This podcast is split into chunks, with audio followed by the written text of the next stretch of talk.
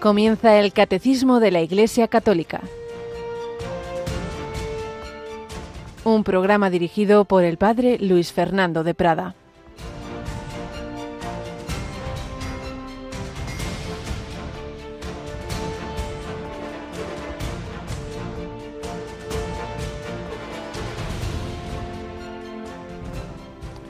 No desprecian a un profeta más que en su tierra, entre sus parientes y en su casa, y se admiraba de su falta de fe. Alabado sean Jesús, María y José, muy buenos días en este miércoles 31 de enero, último día de este primer mes del año. Ya va corriendo nuestra vida, como corrió la gran vida de San Juan Bosco al que celebramos hoy. Pero nos fijamos en el Evangelio de este día, en la Santa Misa, es cuando tras un tiempo de vida pública, Jesús vuelve a su, a su pequeña aldea, a Nazaret. Y ya hemos oído, es donde menos creyeron en él, como pensaban, si este ya le conocemos de pequeño, pero hombre, este que viene aquí a enseñarnos. No desprecien a un profeta más que en su tierra, entre sus parientes y en su casa. Y comenta en su comentario del Evangelio el padre José Fernando Rey, quizás sea una de las frases más tristes de Jesús.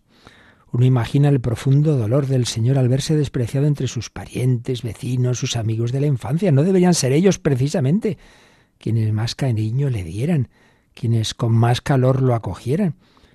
Y sin embargo, allí donde Jesús podría esperar más amor, encontró frialdad y desprecio. Es como, recordemos ese momento también en que Jesús llega a llorar mirando a Jerusalén, Jerusalén, Jerusalén, ¿cuántas veces he querido reunir a tus hijos como una gallina a sus polluelos y no has querido?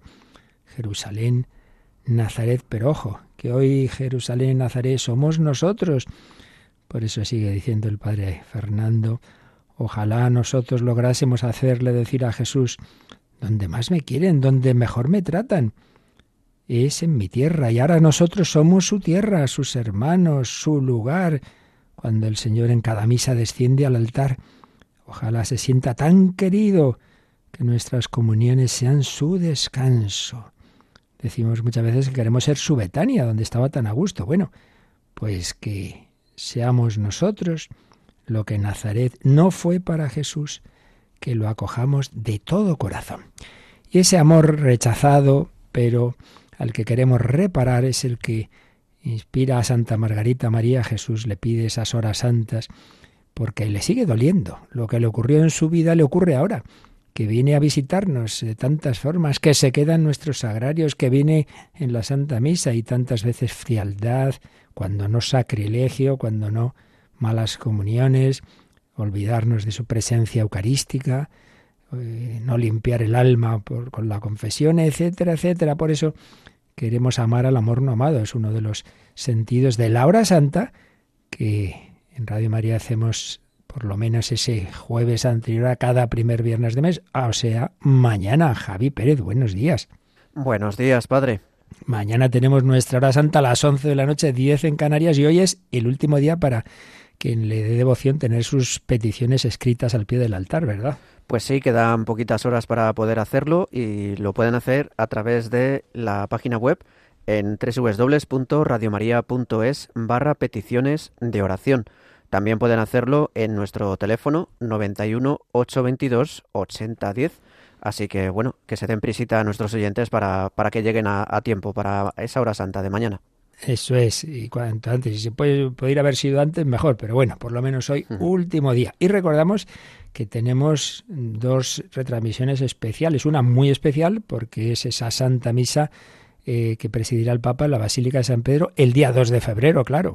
Sí, será justo el día 2 de febrero, este viernes, será la misa del Papa con los miembros de los institutos de vida consagrada y las sociedades de vida apostólica será a las cinco y media, las cuatro y media en Canarias, en la Basílica de San Pedro, aunque nosotros empezaremos un poquito antes, a las cinco de la tarde, hora peninsular, porque bueno, aparte de poder ir introduciendo esa jornada, también es cierto que el Papa a veces se adelanta y así no nos pilla antes de tiempo.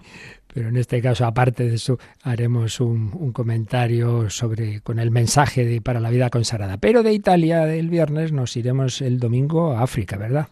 El domingo nos vamos a África, concretamente al santuario mariano de Quibejo, en Ruanda, para ofrecerles el Santo Rosario de los Siete Dolores de la Virgen María, que les ofrecemos periódicamente. Será este domingo a las 3 de la tarde, las 4 en Canarias. Pues nada, todo esto para estos días tan importantes, ya, ya este en torno al 2 de febrero, una fiesta que, fin, que, que tiene mucha, mucha relevancia, no es solemnidad, pero de gran devoción y como desde San Juan Pablo II, desde que instituyó en ese día la jornada de la vida consagrada, pues un día en que especialmente nos acordamos de tantos oyentes religiosos, religiosas, que siguen mandándonos mensajes, cartas de agradecimiento, lo que ya me contaban de algo muy bonito, de en Ronda hay una casa de las hermanitas de los pobres que tienen pues no sé si son como 60 personas mayores allí, y se conectaron con nosotros al rosario de las 9 y 25 de la mañana que se rezaba desde otro colegio de vida consagrada de, la Orden de Nuestra Señora. Rezaron las niñas y las monjas el rosario y allí los ancianos encantados de oírlo. Y además una de las monjas de allí es hermana de la superiora de acá. Y además les habían regalado a todos esos mayores que están allí en Ronda, habían ido nuestros voluntarios y les habían regalado 60 redolinas que recordaréis, queridos oyentes, que en la campaña del Pilar uno de los dos objetivos fue eso, el, que eh, por cada donativo de 20 euros podíamos regalar radolinas a personas mayores, a enfermos, a, a, los presos de las cárceles, etcétera, y entonces se, se recogieron donativos para más de 5.000. Bueno, pues 60 de esos 5.000 eh, se le regalaron a esos ancianos que están en esa casa tan contentos. Qué alegría dar alegrías a través de Radio María. Bueno, pues seguimos conociendo, me decía ayer una persona ahí, la historia de la familia Santa Teresita. No me la pierdo, no me la pierdo. Estoy enganchado. Bueno, nos va quedando poquito. Lo que queda, por un lado, es un poquito duro, pero por otro lado, yo creo que nos va a ayudar a afrontar situaciones familiares que en todas las familias antes o después se dan a afrontarlas como lo hicieron estos, con un espíritu de fe, sabiendo que todo está en los planes de Dios para nuestra santificación.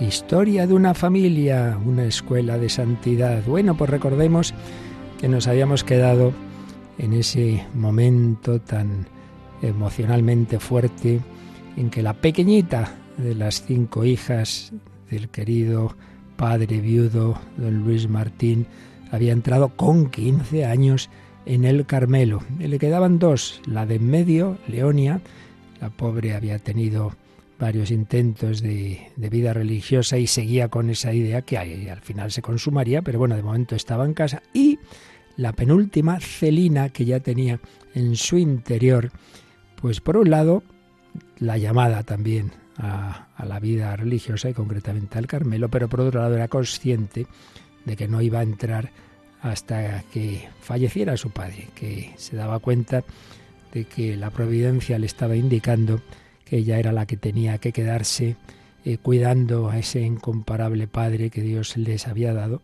y que ya después podría realizar su vocación. Pues bien, ya había entrado la pequeñita, como decimos, Teresita, y el padre disfrutaba, pues cuando tocaba visita al Carmelo, siempre, por supuesto, a través de, las rejas en el locutorio, y nos dice el autor que estamos fundamentalmente siguiendo, el padre Esteban José Piat, que aunque Teresita ya estaba pasando sus momentos no fáciles, porque bueno, no la trataron precisamente como si fuera la princesita de la, del convento, sino con una educación dura y el, Señor pues también en, su alma pues no siempre le daba caramelitos. Y, pero ahí eso no se le notaba, la veían pues como realmente estaba muy contenta. Por otro lado, llegó un momento importante en la vida de la familia y es que eh, la segunda que había entrado, que realmente era la mayor de las hermanas, María, llegó el momento de hacer sus votos ya perpetuos, la profesión solemne. Pues bien, está la costumbre de poner a la profesa una corona de rosas al hacer su profesión. Bien, pues fue Teresita, Teresita la escogida para imponer a su hermana y la que había sido su madrina de bautismo esa corona de rosas. y tenían entonces la costumbre de que era después, dos días después, cuando había una ceremonia pública con la imposición de velo y pudo el señor Martín asistir a esa imposición de velo de su primogénita. Y oyó por última vez, porque vino de donde estaba fuera de Francia el sacerdote jesuita que había ayudado tanto a la familia, fue el que presidió la Santa Misa y por última vez oyó su predicación el señor Martín del Padre Pichón.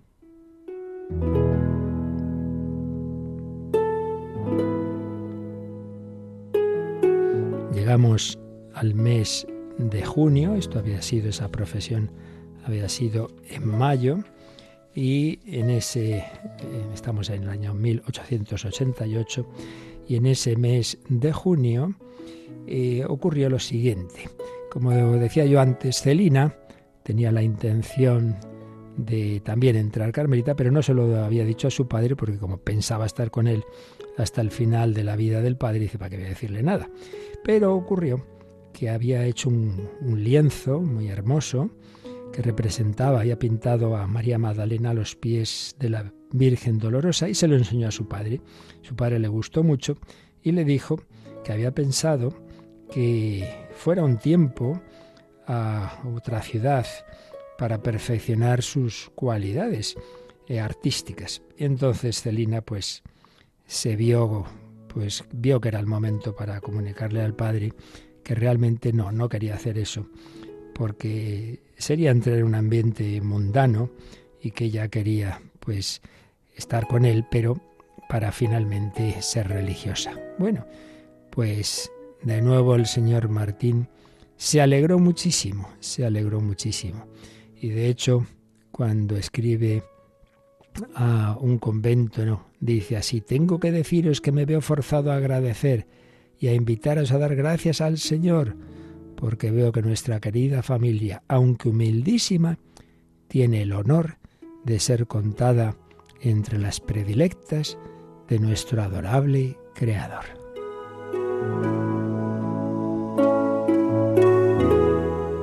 Como siempre había personas pues que no veían así las cosas y decían que, que, esto es inhumano, esto es inhumano. Todas las hijas se van a meter monjas y tal, qué disgustos a este pobre padre. Era todo lo contrario.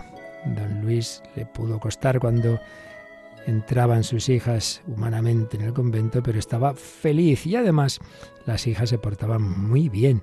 Esas cartas que le escribían están llenas de ternura. Fijémonos, por ejemplo, una de las cartas de su pequeña Teresita. Cuando me acuerdo de ti, mi papaito querido, pienso naturalmente en Dios, porque me parece que será imposible hallar en la tierra otro más santo que tú. Sí, tú eres ciertamente tan santo como el mismo San Luis, San Luis de Francia, el rey de Francia. Y tengo necesidad de reiterarte que te amo como si tú no lo supieras todavía. Cuán orgullosa me siento de ser tu reina, era la reinecita del rey de Francia, como ella decía. Espero merecer siempre este título. Jesús, el rey del cielo, al tomarme para él, no me ha quitado a mi santo rey de la tierra. O no, si a mi papaito querido le complace y no me estima demasiado indigna, yo seré la reina para papá. Sí, yo seré siempre su reinecita y me empeñaré en glorificarle, llegando a ser una gran santa. Bueno, pues así se cumplió. Santa, gran santa Teresita, gran santo Luis y su mujer Celia. Una familia que llegó a la santidad, una escuela de santidad. Las cartas de las mayores no son menos cariñosas. La primogénita, eh, cada una tenía, como muchas veces ocurre en las familias, su apodo. La primogénita era el diamante la llamaban el diamante. Y entonces escribe María, tu diamante quisiera coronarte aún aquí abajo. Le escribe así a su padre, ¿no se ha comenzado a labrar ya tu corona? ¿No hay ya en el Carmelo tres flores en manos del divino artífice? Cuán bien sabe hacerlo él. ¿Qué obra tan prodigiosa no hará en nuestras almas si no ponemos obstáculos? Esto me recuerda a esa, esa ese lema de la Madre Maravillas, otra Santa Carmelita de nuestro tiempo, ¿no? Si tú le dejas, si tú le dejas, qué bien lo hará. Y seguía escribiéndole María, ¿no habrá que contar con las dos perlas que brillan en los buissonets, las dos hermanas que quedaban, y nuestra Santa Mamá del Cielo, y los cuatro angelitos, idos allí tan pronto? Ya estaban en el cielo la madre y los pequeñitos que habían muerto de pequeños. ¡Qué corona más bella! La del anciano patriarca de cabellos blancos. Bueno, pues el padre estaba tan feliz que sentía que no podía ser eso así, que había que pasar por la cruz, que demasiado bien le iba. Y en efecto, el final de su vida le esperaba una gran cruz. Pero eso ya lo dejamos para el próximo día. Nos va a enseñar pues a vivir esas circunstancias de la ancianidad, de la enfermedad y a cuidar a aquellos que en nuestras casas tengamos en esas situaciones, pues con gran amor y así para todos será ocasión de santidad y aquellos que nos cuidaron de pequeños, saberlos cuidar cuando ya sus fuerzas van decayendo. Pues así lo pedimos por intercesión de esta santa familia.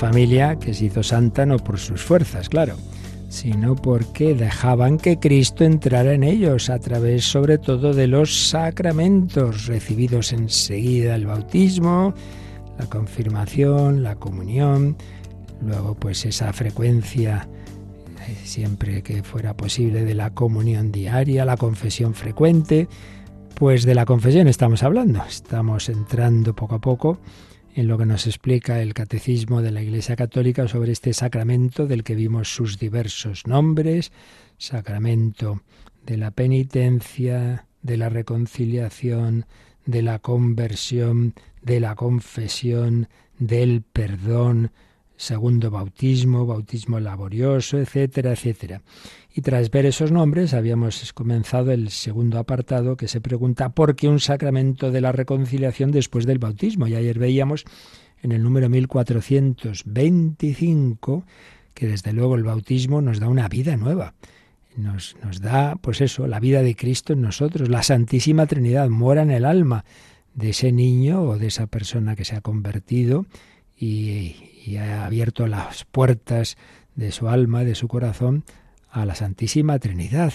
Nos ha dado su vida nueva. Por eso citábamos, el catecismo recordaba esa frase de San Pablo, habéis sido lavados, santificados, justificados en el nombre del Señor Jesucristo y por el Espíritu de nuestro Dios. Y también San Pablo dice que, el bautizado se ha revestido de Cristo. Pero también recordábamos que San Juan escribe en su primera carta que si uno dice no tengo pecado, se engaña. No, no, todos tenemos pecados. Por eso todos los días pedimos en el Padre nuestro, perdona nuestras ofensas. Pues ahí estábamos. Y el siguiente número, que solo leímos, pero no dio tiempo a comentar, el 1426, nos va a explicar un poquito dentro de estas cosas, siempre tienen su misterio, pero bueno, esto yo creo que sí es menos misterioso que otras verdades. Nos va a explicar por qué aunque uno esté bautizado, aunque uno esté en gracia, aunque uno reciba los sacramentos, etcétera, aunque uno tenga buenos propósitos, sin embargo, pues recaemos una y otra vez, al menos en cosas pequeñas que llamamos pecados veniales, muchas veces semi deliberados, otras veces por desgracia en cosas más grandes, pero bueno, ¿cómo es esto? No, estamos ya totalmente eh, convertidos y cambiados. Pues no, pues no. La lucha dura toda la vida. Vamos a releer este número 1426. La conversión a Cristo, el nuevo nacimiento por el bautismo, el don del Espíritu Santo, el cuerpo y la sangre de Cristo recibidos como alimento, nos han hecho santos e inmaculados ante Él, como la Iglesia misma, esposa de Cristo, es santa e inmaculada ante Él. Sin embargo, la vida nueva recibida en la iniciación cristiana no suprimió la fragilidad y la debilidad de la naturaleza humana, ni la inclinación al pecado que la tradición llama concupiscencia, y que permanece en los bautizados, a fin de que sirva de prueba en ellos en el combate de la vida cristiana ayudados por la gracia de Dios. Esta lucha es la de la conversión con miras a la santidad y la vida eterna a la que el Señor no cesa de llamarnos. Como veis, pues hay dos, dos ideas en este largo párrafo. Primera idea es lo que ya veíamos ayer, de que en efecto por, por el bautismo hemos recibido una nueva vida, hemos renacido, un nuevo nacimiento, hemos recibido el don del Espíritu Santo y al comulgar vamos alimentando esa nueva vida con el cuerpo y la sangre de Cristo y todo ello nos va haciendo, con la expresión de San Pablo en la carta a los Efesios, santos e inmaculados ante Él. Una expresión que también San Pablo aplica en la misma carta a los Efesios a la Iglesia. La Iglesia, esposa de Cristo, es santa e inmaculada. Sí, la Iglesia es santa e inmaculada, pero sus miembros, los miembros de la Iglesia, pues no lo somos del todo. Y hombre, ¿y eso? Sí, sí, sí, hemos recibido, sí, hemos recibido esa, ese germen, pero ojo, ojo, hay que recordar que toda la humanidad, desde el pecado original junto a la tendencia que nunca se quita, gracias a Dios, hacia Dios y hacia el bien, la verdad, etcétera, también ha quedado una, una inclinación, algo en nosotros que nos digamos, recurva, hay una tendencia que sale hacia Dios y hacia los demás, pero también se vuelve hacia uno mismo y hace de uno mismo el centro. Nos hacemos autorreferenciales, yo soy mi propio Dios y esto pues ya lo vemos en el niño pequeñito, el centro del mundo. Y, y claro, pues hay una lucha en nosotros entre esa tendencia a entregar la vida por amor, salir de nosotros mismos, que es una tendencia fuerte porque estamos hechos a imagen y semejanza de Dios, pero también está en nosotros esa otra tendencia. Es verdad el bautismo y los demás sacramentos que hacen van reforzando la tendencia buena, cada vez vamos teniendo más esa capacidad de amor, y van aflojando, quitando fuerza a la tendencia mala, sí, pero no la quita del todo así de repente. Puede haber algún caso milagroso, pero normalmente no. Bueno, por supuesto, aparte está la Santísima Virgen. ¿Y por qué? Bueno, pues el por qué ya le preguntaremos al Señor, ¿verdad? Pero lo que está claro, y así nos lo enseñan los, los santos, y el catecismo nos lo ha puesto en este texto, que si Dios ha permitido que quedara esa lucha, siempre es por algo bueno. Y aquí en concreto nos dice el catecismo que esto sirve para ir madurando como las pruebas en la vida, las dificultades nos maduran en el combate. Les ponía ayer el ejemplo de que un partido eh, fútbol de 3 contra 11, pues hombre, lo ganarán los 11, pero eso así no se hace nada. Todo se pone muy facilito. O sea, los niños todos son facilidades, hay que no, que no tenga problemas, que todo... Hombre, no. En la vida se va aprendiendo. esto es así, estamos en este mundo, esto no, no es el cielo. Y hacen falta dificultades, pruebas, crisis, es el camino ordinario. Bueno, pues también en la vida espiritual hay que luchar. Y si tenemos tentaciones, pues no las veamos como ¡ay, qué horror! No, sino como ocasión de crecimiento. En el Padre Nuestro no pedimos que no tenga tentaciones, sino no nos dejes caer en la tentación. Y así, en esa lucha, y esto lo han experimentado y nos lo han dicho los santos, pues viene bien, como Dios eh, sabe también repartir eh, según lo que vea que nos conviene, momentos en que ilumina mucho el alma, le da a sentir su presencia, nos da consolaciones, sí, pero si siempre nos diera caramelitos, pues uno se hace un caprichoso. Entonces yo sigo al Señor porque me siento muy bien. Y claro, pues eh, hay que seguir al Dios de los consuelos, no ir a buscar directamente los consuelos de Dios por sí mismos. Si seguir al Señor siempre fuera, estamos aquí en las bodas de Caná, pues hijo, aquí tú vienes por el vino y por la multiplicación de los panes, ¿no? Pues hombre, no. Entonces nos maleducaría al Señor. Tenemos que seguirle por Él mismo y hacer el bien por sí mismo. Y entonces vienen bien también esas dificultades. Y ahí se crece.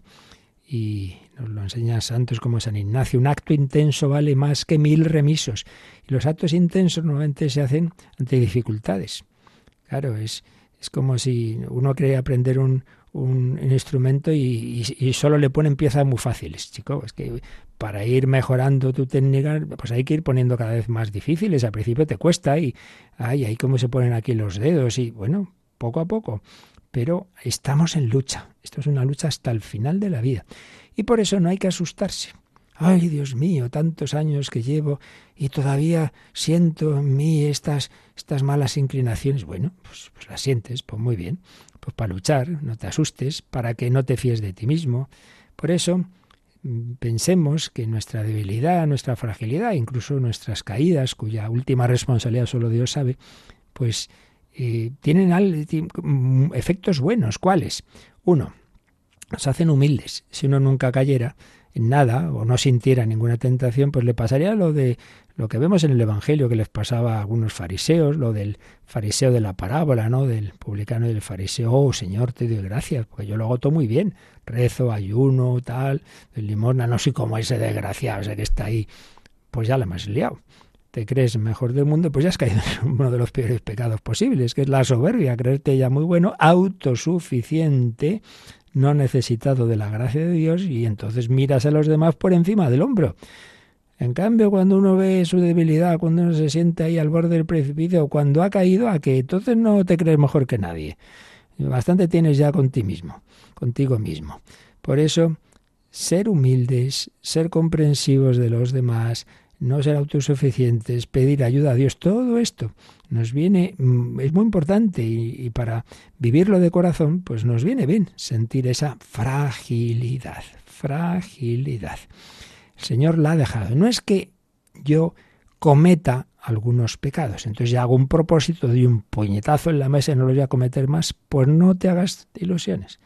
No es que hagas algunos pecados, es que eres pecador. Eres. Antes que pecador eres hijo de Dios, llamado a la santidad. Sí, Señor. No pensemos que estamos corrompidos. Como pensaba Lutero, que no tenemos solución, Dios no nos puede cambiar. No estoy diciendo eso, estoy diciendo que esa gracia de Dios que nos va transformando, ciertamente, va haciendo que cada vez tenga menos fuerza el mal, pero no lo quita del todo. Eh, salvo el caso de la Virgen, y, pero los santos más santos al menos pequeñas fragilidades han tenido. Y entonces esto nos viene bien, ya digo, para ser humildes y para no creernos mejores que nadie. Y el origen histórico de esto está en ese misterioso pecado original del que hablamos largamente hace ya años, al explicarlo en la parte correspondiente del catecismo. Pero aquí Javi, el catecismo, nos dice, bueno, vamos a repasar por lo menos un número de lo que vimos entonces. A ver, vamos a cogernos la parte en que hablamos del, del pecado original y concretamente nos sugiere el catecismo que repasemos el 405. Así que vamos a obedecerle. Aunque propio de cada uno, el pecado original no tiene en ningún descendiente de Adán un carácter de falta personal. Es la privación de la santidad y de la justicia originales. Pero la naturaleza humana no está totalmente corrompida. Está herida en sus propias fuerzas naturales, sometida a la ignorancia, al sufrimiento y al imperio de la muerte, e inclinada al pecado. Esta inclinación al mal es llamada concupiscencia. El bautismo, dando la vida de la gracia de Cristo, borra el pecado original y devuelve el hombre a Dios, pero las consecuencias para la, naturaleza, debilitada e inclinada al mal, persisten en el hombre y los llaman al combate espiritual.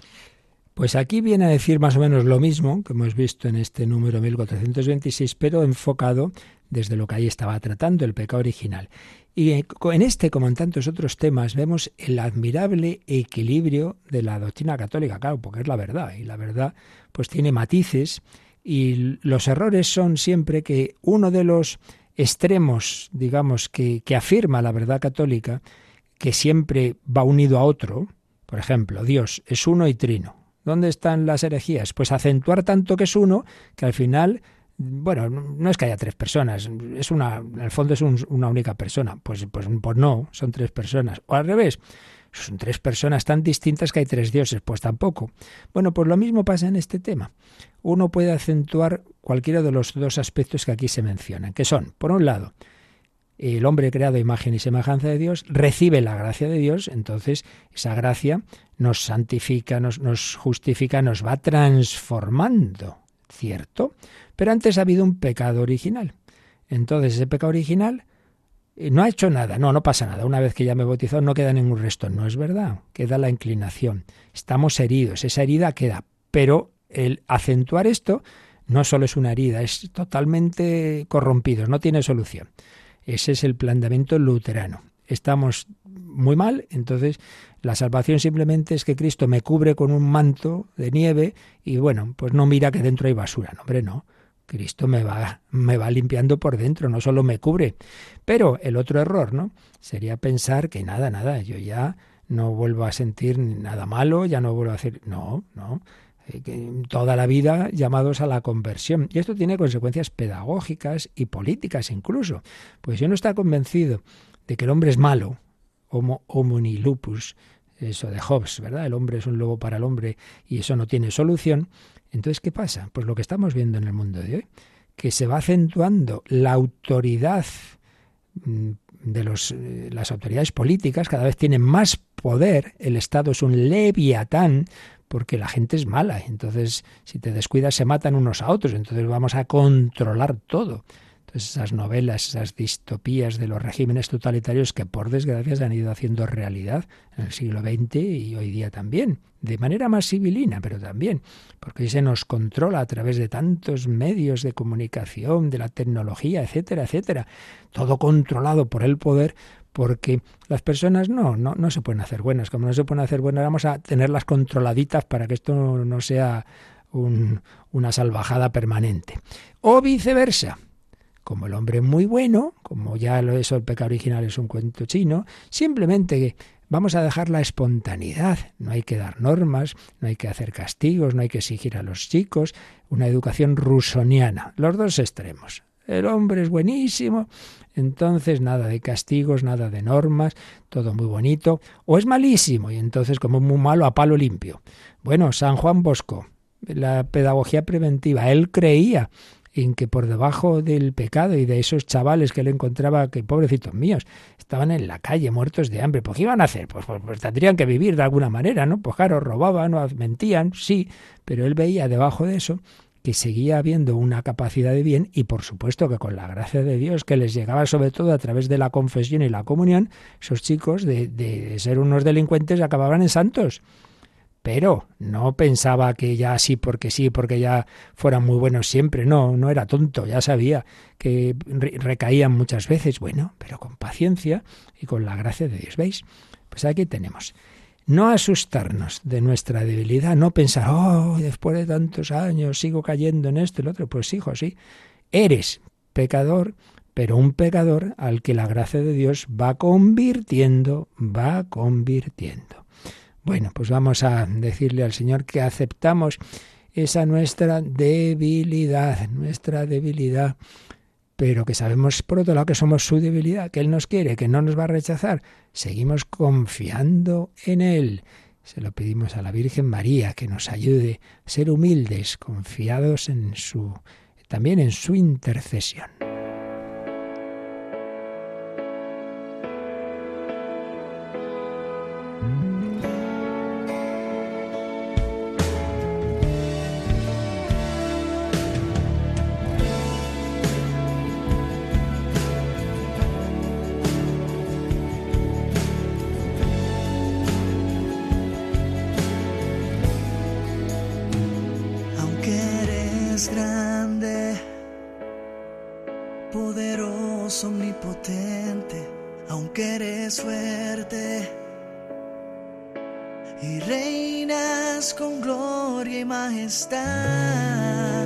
hay algo que no puedes hacer, es dejar de amarme.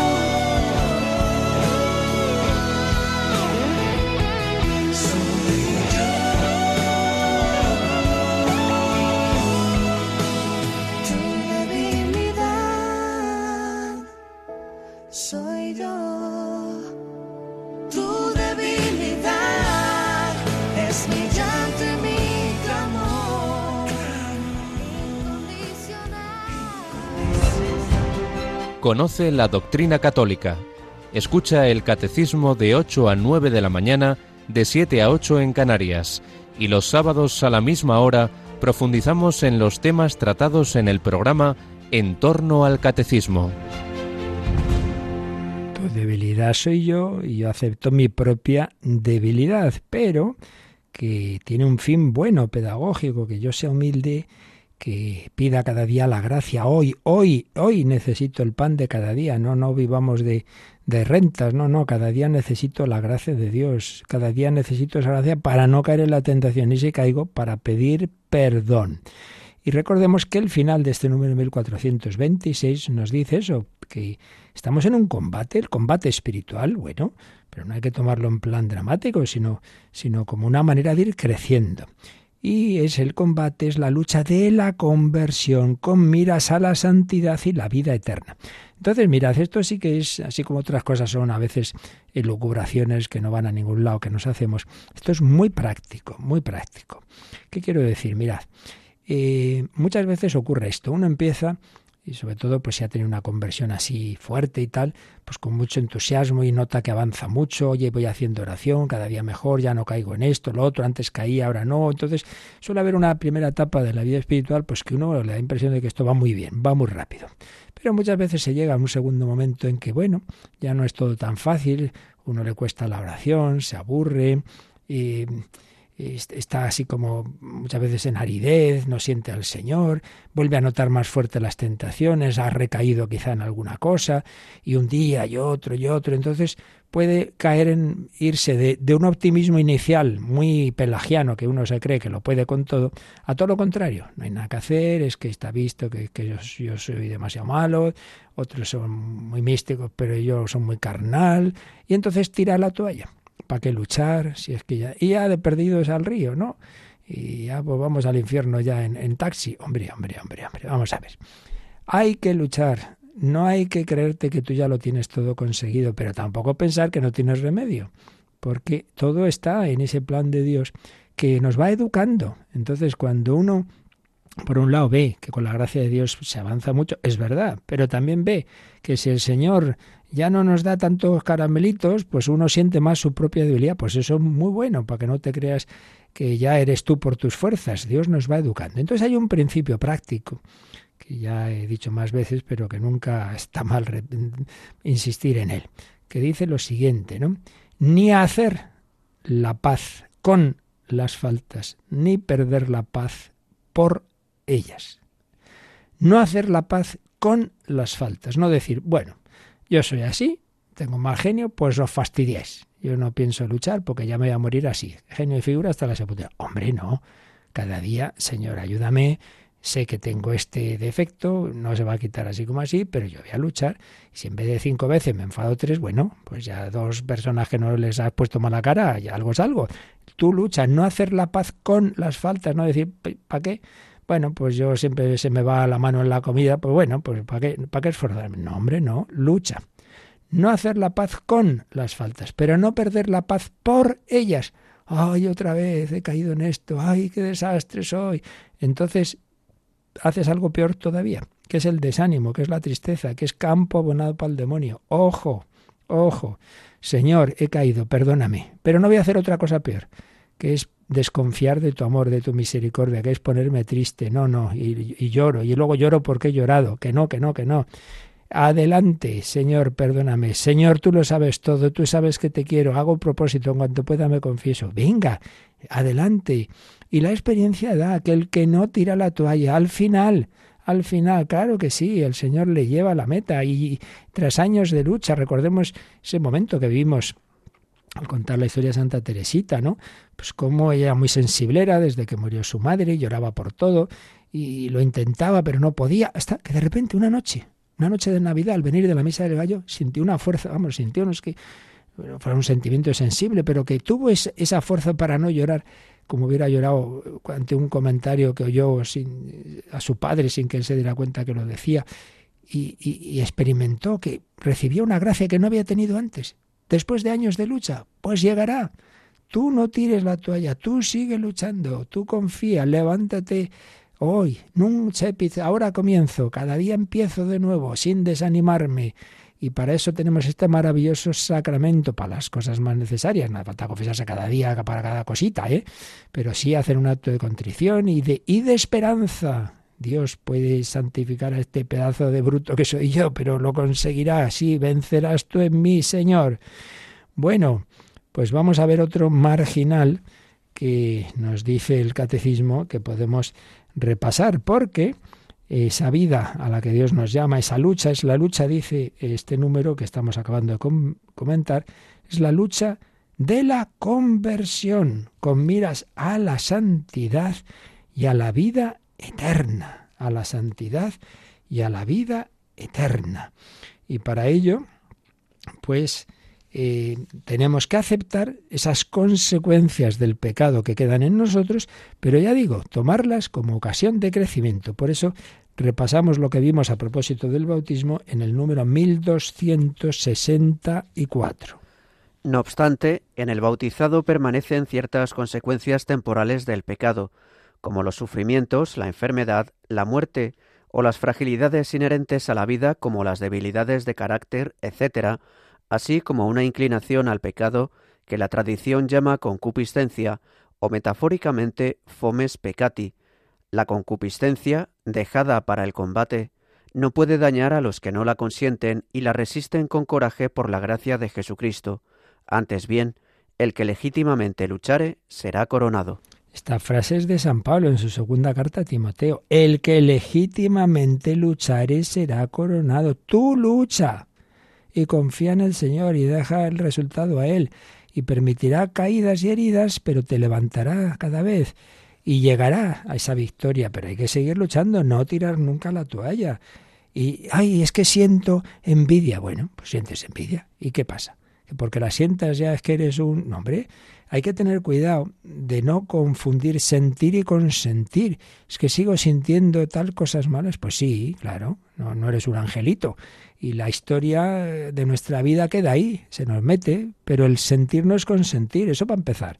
Hay personas que creen que pecan simplemente porque han sentido envidia, odio, eh, lujuria, bueno, pues han sentido, pero, ah, pero ¿te has dejado llevar o has intentado quitar? Eh, no, he lucha, bueno, pues ya está, no pasa nada. Y si alguna vez has podido consentir, bueno, pues Señor, perdóname que me despista un poquito y no he luchado todo lo que tenía. Pero mucho cuidado con un pecado peor, repito, que es la falta de esperanza. Yo no tengo remedio, no tengo solución, estoy totalmente corrompido. No es verdad, no es verdad. Donde abundó el pecado, sobreabundó la gracia. Así pues, una llamada a confiar en el Señor, a luchar cada día con la gracia de Dios que para eso nos ha dejado este sacramento que se puede repetir y, incluso sin iniciar el sacramento, pues ese acto de contrición, ese pedir al Señor, bueno, y al Padre nuestro, pues ya decimos que tenemos pecados, sí, pero confiamos, sigue siendo nuestro Padre y, y Él permite nuestra debilidad sabiendo que somos su debilidad. Bien, pues si este número es el segundo de este apartadito pequeño que hemos visto, ¿por qué un sacramento de la reconciliación después del bautismo? Pues ya hemos visto por qué. Sigue haciendo falta otro sacramento porque aunque estemos bautizados, eso no quita la debilidad y la posibilidad de caer. Bueno, por eso, pues la forma por excelencia de recibir el perdón de esas otras caídas después del bautismo es la penitencia. Pero con este equilibrio tan, admirable de la doctrina católica de saber que por un lado Dios nos va transformando, si ponemos los medios nos va santificando, pero no de golpe, que hay que luchar toda la vida. Entonces, si estamos llamados todos, también los bautizados, a la conversión, esto no es un día, toda la vida, necesitamos ese camino de conversión, el siguiente apartado, el tercer apartado que el catecismo dedica a este sacramento de la penitencia se titula así, la conversión de los bautizados. Comienza en el número 1427, aunque ya no da tiempo a comentar, pero vamos a leerlo, Javi. Jesús llama a la conversión esta llamada es una parte esencial del anuncio del reino. El tiempo se ha cumplido y el reino de Dios está cerca. Convertíos y creed en la buena nueva. En la predicación de la Iglesia, esta llamada se dirige primeramente a los que no conocen todavía a Cristo y su Evangelio. Así, el bautismo es el lugar principal de la conversión primera y fundamental. Por la fe la buena nueva y por el bautismo, se renuncia al mal y se alcanza la salvación, es decir, la remisión de todos los pecados y el don de la vida nueva. Entonces, si estamos hablando de la conversión, el catecismo nos va a hablar en, en, los siguientes números, concretamente en tres números, va a profundizar en eso de la conversión. Y en primer lugar, este primer número nos recuerda que en el inicio de la vida pública de Jesús, en efecto, está muy clara, muy fuerte esa llamada a la conversión. El tiempo se ha cumplido, el reino de Dios está cerca. Convertíos y creed en la buena nueva. Y en primer lugar, nos dice este número, esa llamada se dirige a los que, claro, no conocían a Cristo y su Evangelio. Y hoy, pues esa primera conversión del, del, no cristiano, pues lo que se hace en una primera evangelización, sea en países de misión, sea en países antiguamente cristianos, pero que ya por desgracia, pues mucha gente ya no conoce a Cristo e incluso ni está bautizada, bueno, pues una primera llamada a la conversión. Pero veremos que en cambio los siguientes números van a hablar de la conversión de los que sí que teóricamente somos cristianos y estamos bautizados, pero que como estamos diciendo hoy todo el día, pues eh, la conversión es algo de toda la vida, porque toda la vida podemos desviarnos del camino, pues vamos hacia la meta, pero me he despistado, me he parado, ahí he mirado a otro lado, bueno, pues, pues volvamos a recomenzar. Entonces, dos sentidos, digamos, uno, una primera conversión del no cristiano, eh, para aceptar a Cristo en su vida. Yo una segunda conversión, tercera, cuarta y quinta y todas las que haga falta, de los que aunque en teoría, pues sí, queremos seguir el camino, pero muchas veces pues nos ha podido nuestra fragilidad, no hemos puesto los medios debidos y por tanto todos seguimos llamados a la conversión. Pues ya iremos profundizando en este número, 1427, y sus implicaciones, pero lo dejamos porque teníamos pendientes algunas consultas y las que ahora si os dais prisita, nos queráis enviar como nos van a recordar. Participa en el programa con tus preguntas y dudas. Llama al 91005 9419. 91005 9419. Puedes escribir un mail a catecismo o escribirnos un mensaje al teléfono de WhatsApp 668 594 383 668 594 383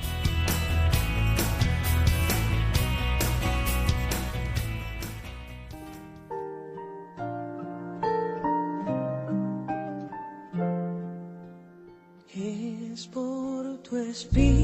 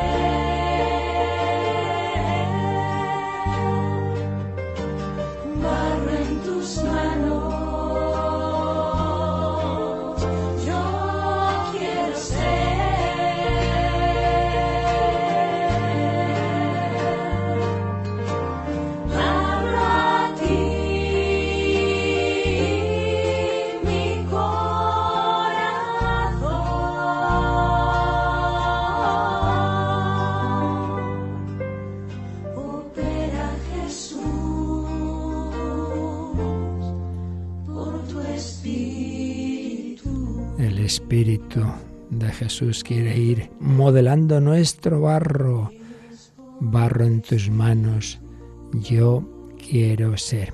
Había una consulta que nos llegó por WhatsApp, no tiene que ver con el tema, pero da igual. Pregunta a una mujer que se ve que está en una situación difícil, económica, separada, por otro lado. Dice que quiere bautizar a sus niños, pero que le, sé por lo que dice, tiene que pagar 40 euros por cada uno. Bueno, en primer lugar vamos a explicar esto un poquito. A ver, evidentemente en la iglesia no es que se paguen los sacramentos. Un sacramento es un regalo de Dios. Lo que pasa es que obviamente, como es natural, una parroquia tiene sus gastos. Y hay gente, lo normal sería que todo el mundo, pues bueno, espontáneamente quien pueda colaborara y se puedan mantener ese edificio, esos gastos habituales, esa luz, etcétera, etcétera. Por desgracia no siempre es así. Entonces personas que podrían ayudar no lo hacen. Entonces, bueno, se pone también, hay unos estipendios, unas indicado también para evitar abusos. O sea, que de repente llegas a un sitio y te cobran no sé cuánto y dices, ¿y esto a qué viene? ¿no? Bueno, entonces esto es una norma general. Pero evidentemente uno no puede quedarse sin sacramentos por este motivo si realmente no puede pagarlo. Entonces, primero yo te diría que no sé si has hablado con el párroco decir, mire, yo no puedo pagar esto, ¿qué hago? Y hombre, supongo, ya me extrañaría que, dijera que no. En muchos sitios yo mismo, cuando he estado en parroquia, y, así lo pensaba también mi compañero, preferimos, vimos que en esa parroquia no hacía falta poner esto, sino que había un buzón y ya está. No preguntábamos, el que quiera que eche. Hombre, evidentemente hay unos gastos, tú verás, si puedes ayudar, ayuda, pero no preguntábamos a nadie. Simplemente había un sobre anónimo Bien, otros sitios quizá no se puede hacer así, o sea, no es ni mejor no peor. Yo digo, a mí desde luego no me gusta este sistema porque puede dar esa impresión de, que uno va al dinero, ¿no? Y no, no es así. Pero es verdad también que luego está el otro lado, ¿no? La gente que abusa, ¿no? Es decir, que no le cuesta nada, no le importa nada pagar no sé cuánto porque se ha ido a, celebrarlo en no sé dónde y en cambio ni la décima parte podías dar a la iglesia. Hombre, bueno, ahora, en el caso de que nos dice, primero hablar con, ese sacerdote, decir, mire, yo no puedo pagar esto, porque tengo esta situación. Y si fuera, que ya me extraña, que, que, aún así pues pone pegas, pues consultar a otro sitio o ir al obispado y ya está, pero no, no quedarse sin bautismo por ese motivo, por supuesto. Bueno, y luego, ya relacionado con nuestro tema, nos escribía un, amigo, dice, a veces ocurre que tras un examen de conciencia, hecho incluso pues habiendo leído un examen y tal, uno sinceramente no ve gran cosa o nada así de que confesarse y le parece que le sale con buena nota, ¿no? Pero sin embargo es bueno reiterar el sacramento de la confesión, no solo para el perdón de los pecados, sino para recibir la gracia santificante, etcétera, etcétera. Entonces, queriendo uno confesarse, pero no sabiendo de qué, ¿qué aconseja hacer? Bueno, pues en primer lugar, pedir luz a Dios, porque evidentemente siempre hay cosas. Hay un salmo que dice, suélveme de lo que se me oculta, cosas que no nos damos cuenta. Pues esto es así. Lo peor que puede ocurrir es que hacemos el mal y encima no nos damos cuenta. Pedir luz al Señor. Pedir también, puede ser, a, personas que nos conocen, oye, ¿tú qué cosas ves en mí? Pues muchas veces no nos damos cuenta. Por eso es una obra de misericordia, la corrección fraterna, ¿no? Que nos digan. Pero hay dos o tres cosas generales que siempre creo yo que podemos hacer. Uno, ¿Quién no puede arrepentirse de, y decir siempre, Señor, bueno, y por mis pocas, mis faltas de fe, de esperanza, de amor? Hombre, todos podríamos tener mucha más fe, más esperanza en Dios y más deseo del cielo y más, y más amor a Dios el próximo. Seguro, seguro. Pecados de omisión, cosas que podríamos hacer y no las hacemos por pereza, por dejación, por respetos humanos faltas de esperanza, caridad, pecados de omisión y sobre todo el gran pecado capital que quieras que no todos tenemos, incluso el mero hecho de que uno no vea pecados, indica que siempre hay algo de soberbia en nosotros. Esto no hay que asustar, es así, es así. Y tan es así que dicen los grandes santos como San Juan de la Cruz, que realmente el hombre por sí mismo, por muchos esfuerzos que hagamos, no podemos eh, quitarnos a nosotros mismos esas raíces de los pecados, sobre todo de la soberbia. Y por eso Dios tiene que hacer esas, purificaciones de las noches oscuras para llegar a la raíz de nuestros pecados. Entonces, uno siempre puede arrepentirse, bueno, pues la soberbia que no veo quizá, eh, esa, esa, esa mirada a los demás, pues que no es con todo el amor y la misericordia que deberíamos, esos pecados de omisión, y luego siempre es bueno terminar diciendo, y me arrepiento también de lo que me haya olvidado, cosas que, me he olvidado de que no he confesado en mi vida, y de los pecados de toda mi vida. Aunque estén ya perdonados, uno puede pedir, digamos, la absolución sobre un nuevo acto de arrepentimiento que hace sobre aquello. Yo ahora tengo quizá más luz de Dios que tuve en aquel momento que ya me confesé, pero ahora y pido perdón especialmente, no me falta volver a entrar en detalles si ya está confesado, pero pues de todos los pecados, de mis faltas de amor que tuve con mis padres o con otras personas, faltas contra la, la, la virtud esta, la otra, de caridad, de castidad, en fin, son puntos estos que creo que siempre, siempre, siempre hay algo de que arrepentirse siempre hay, podíamos haber crecido más en fe, esperanza y caridad, podíamos haber hecho más cosas que no hemos hecho por, por dejación, pecados de omisión, de omisión, eh, la soberbia, que la tenemos ahí tan, tan metida, y, y como digo, pues también un poco una mirada genérica a lo que uno se haya podido olvidar ya los pecados de toda nuestra vida. Nos escriben un WhatsApp también dando gracias por, por lo que estamos haciendo aquí, la importancia de este tema. El Señor nos convierte y nosotros colaboramos en ello. Y una gracia es ser acompañado por un sacerdote o un alma encendida, sin ninguna duda, ya lo hemos dicho muchas veces, que siempre es bueno un confesor fijo, alguien que nos conozca bien, si puede ser pues incluso esa, una dirección espiritual, etcétera, etcétera, es una gracia, no siempre será posible, no hay tantos sacerdotes que, que, que puedan tener esa posibilidad, que uno, pero bueno, Dios, que no sea por falta de que tú no lo busques, ¿eh? Y si cuando tú lo buscas y no lo encuentras, bueno, Dios el Señor ya te iluminará, por ejemplo, también a través de esta misma radio. Bueno, pues lo dejamos aquí.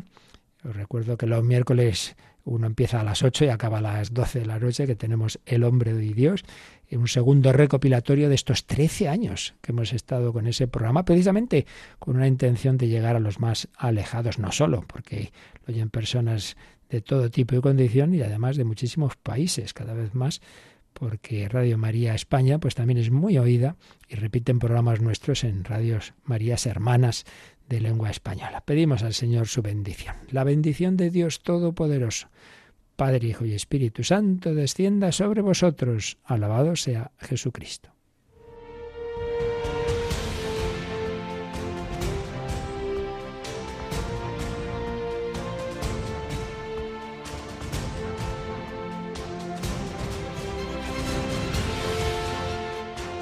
Han escuchado en Radio María el Catecismo de la Iglesia Católica,